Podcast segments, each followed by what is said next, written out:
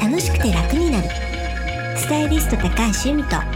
クリエイター永田優也が日々の生活にちょっとしたヒントになるお話をお送りします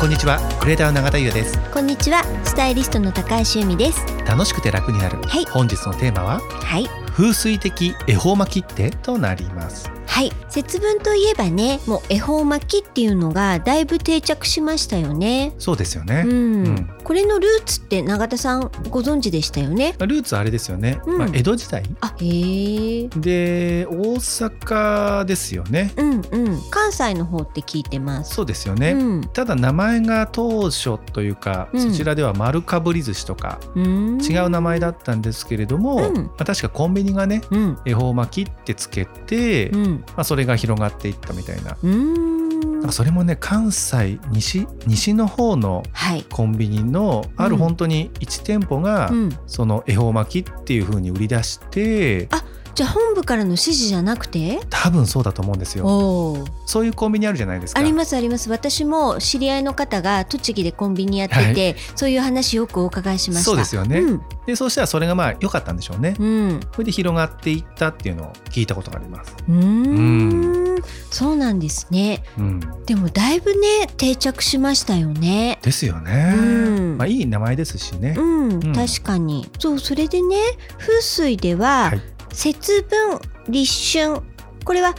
2月の3日が節分2月の4日が立春、はいでこれは節分はまあ大晦日うん、で立春は元旦みたいな感じで節目のね時なんですよね。そうですよね、うんうんなので、まあ、とってもね大事な切り替わりの時はいなので風水ではですね節分っていうのは豆まきをしたりとか、うんあとはねお豆の料理を食べたりとか、はいこの豆が持ってる始まりの木うんこれを取り入れることでその高めていきましょうっていうそういったね意味があるんですよ。そうだったんですね、うんまあ、確かにね我々あの食風水でうん、お豆うん、は何の木かなんつってうん、始まりの木なんてねおはい話ししてますしう。ね、うんんでまあね節分の豆っていうとまあ大豆ですけど、はい、別に大豆じゃなくてもいいんですねう。んうん、で豆料理はい、永田さんどんな豆料理がお好きですか僕納豆好きっすよおあ料理じゃないですけそっどか私もね納豆は好きです。納豆めちゃめちゃ好きっす、うん、まあ毎日とは言わないけれども、はい結構食べてますえ、ーうん、私はほぼ毎日食べてまおす。すごい、うん、うんで私の場合はもう納豆だけ食べてるんですね。うん、あのご飯にかけるとかじゃなくて、うなんんか一品みたいな感じで、そうだから常にね冷蔵庫に納豆はありますね。わかりますうちもです、うん、うんなんかお気に入りの納豆とかあります？僕ね、うん引き割り好きなんですよおお、そうですか。そうあら、はいあと引き割りじゃなくても、うん小粒あじゃあちょっと私とは違いますね。そうなんですかはい、私は大粒を買ってるんです。はい。うんあでもねもちろん引き割りも小粒も好きなんですけど、うん私その何かにかけて食べるわけじゃないので、はこう大粒の方がこうなんて言うんですか、うん食べた感があるというか。なるほど、うん、で永田さんは細かい方が好きなんですね。細かい方がいいですね、うんで大粒ってちょっとお豆が柔らかくないですか、本当硬さの部分、うん、ちょっとそれわかんないですわからないはい、なんかね小粒で柔らかくない方が好きなんですよへえお豆も、なんかわかります、うん、小さくて硬いのなんかわかります、そうん、あれが好きなんですよねうーんうんあの納豆に入れるものは何ですうんか、あ、うん納豆にかけるものですよね、僕はまず卵あへえ、ううんん黄身だけ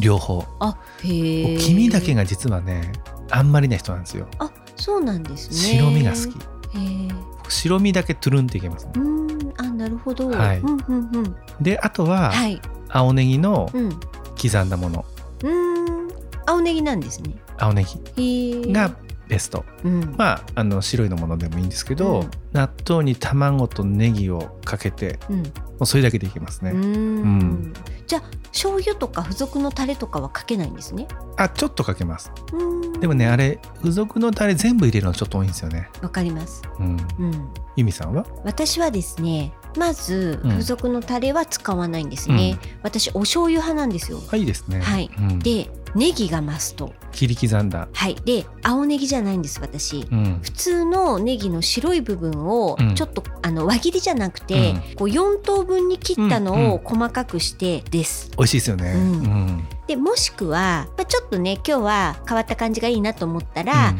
えっと、お塩とうんごま油、あ、美味しそでお醤油をほんのちょっとです。う。うん。うんいいですね。はい、うん大体そんな感じかな。ううんん。っていうかあの豆料理の話だったんですけど なんか納豆の話になってますね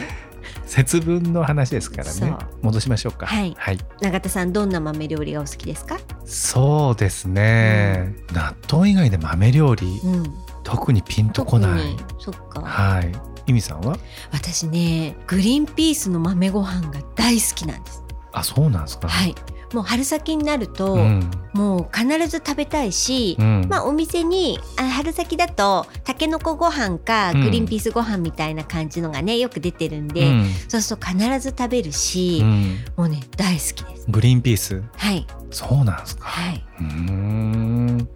なんでそんな不思議そうなあのー美味しいと思いますよはいでもやっぱ豆と言ってグリーンピース一番みたいなあ感じなんいですいなねいあんま想像しなかったですあうー、んまあね黒豆とかうんあとそれこそひよこ豆とか、はいあま、豆類はうん全部好きなんですけど、もうねあの豆ご飯に勝るものなしそうなんですね、はい、あの全然同意を得られないようなんですけどあ、でも今ひよこ豆出たじゃないですか、はい僕ひよこ豆好きですようん、トルコ料理屋さんとかでね、あ、洒落てますね。そうひよこ豆のペーストとか、うん。うん、で駅ききでしたっけトルコ料理のパンあれにつけてわかんねない食べるとか好あきら、です洒落てる、うん、トルコ料理好きなんですよそうなんですね。は初めて聞きまいしはい 初た。めじゃてあ見しね、ちょっとまたうんそのトルコ料理の話はまた今度ね、改めて。はいお願いしますぜひおお聞かせいただきたいと思いますまあねあの風水というのはこれ何度もお話ししてますけど季節の行事を楽しむことで運気アップするっていうことなのでね、まあ、これもまあ恵方巻きにしても、うん一つのねエンターテインメントとしてね、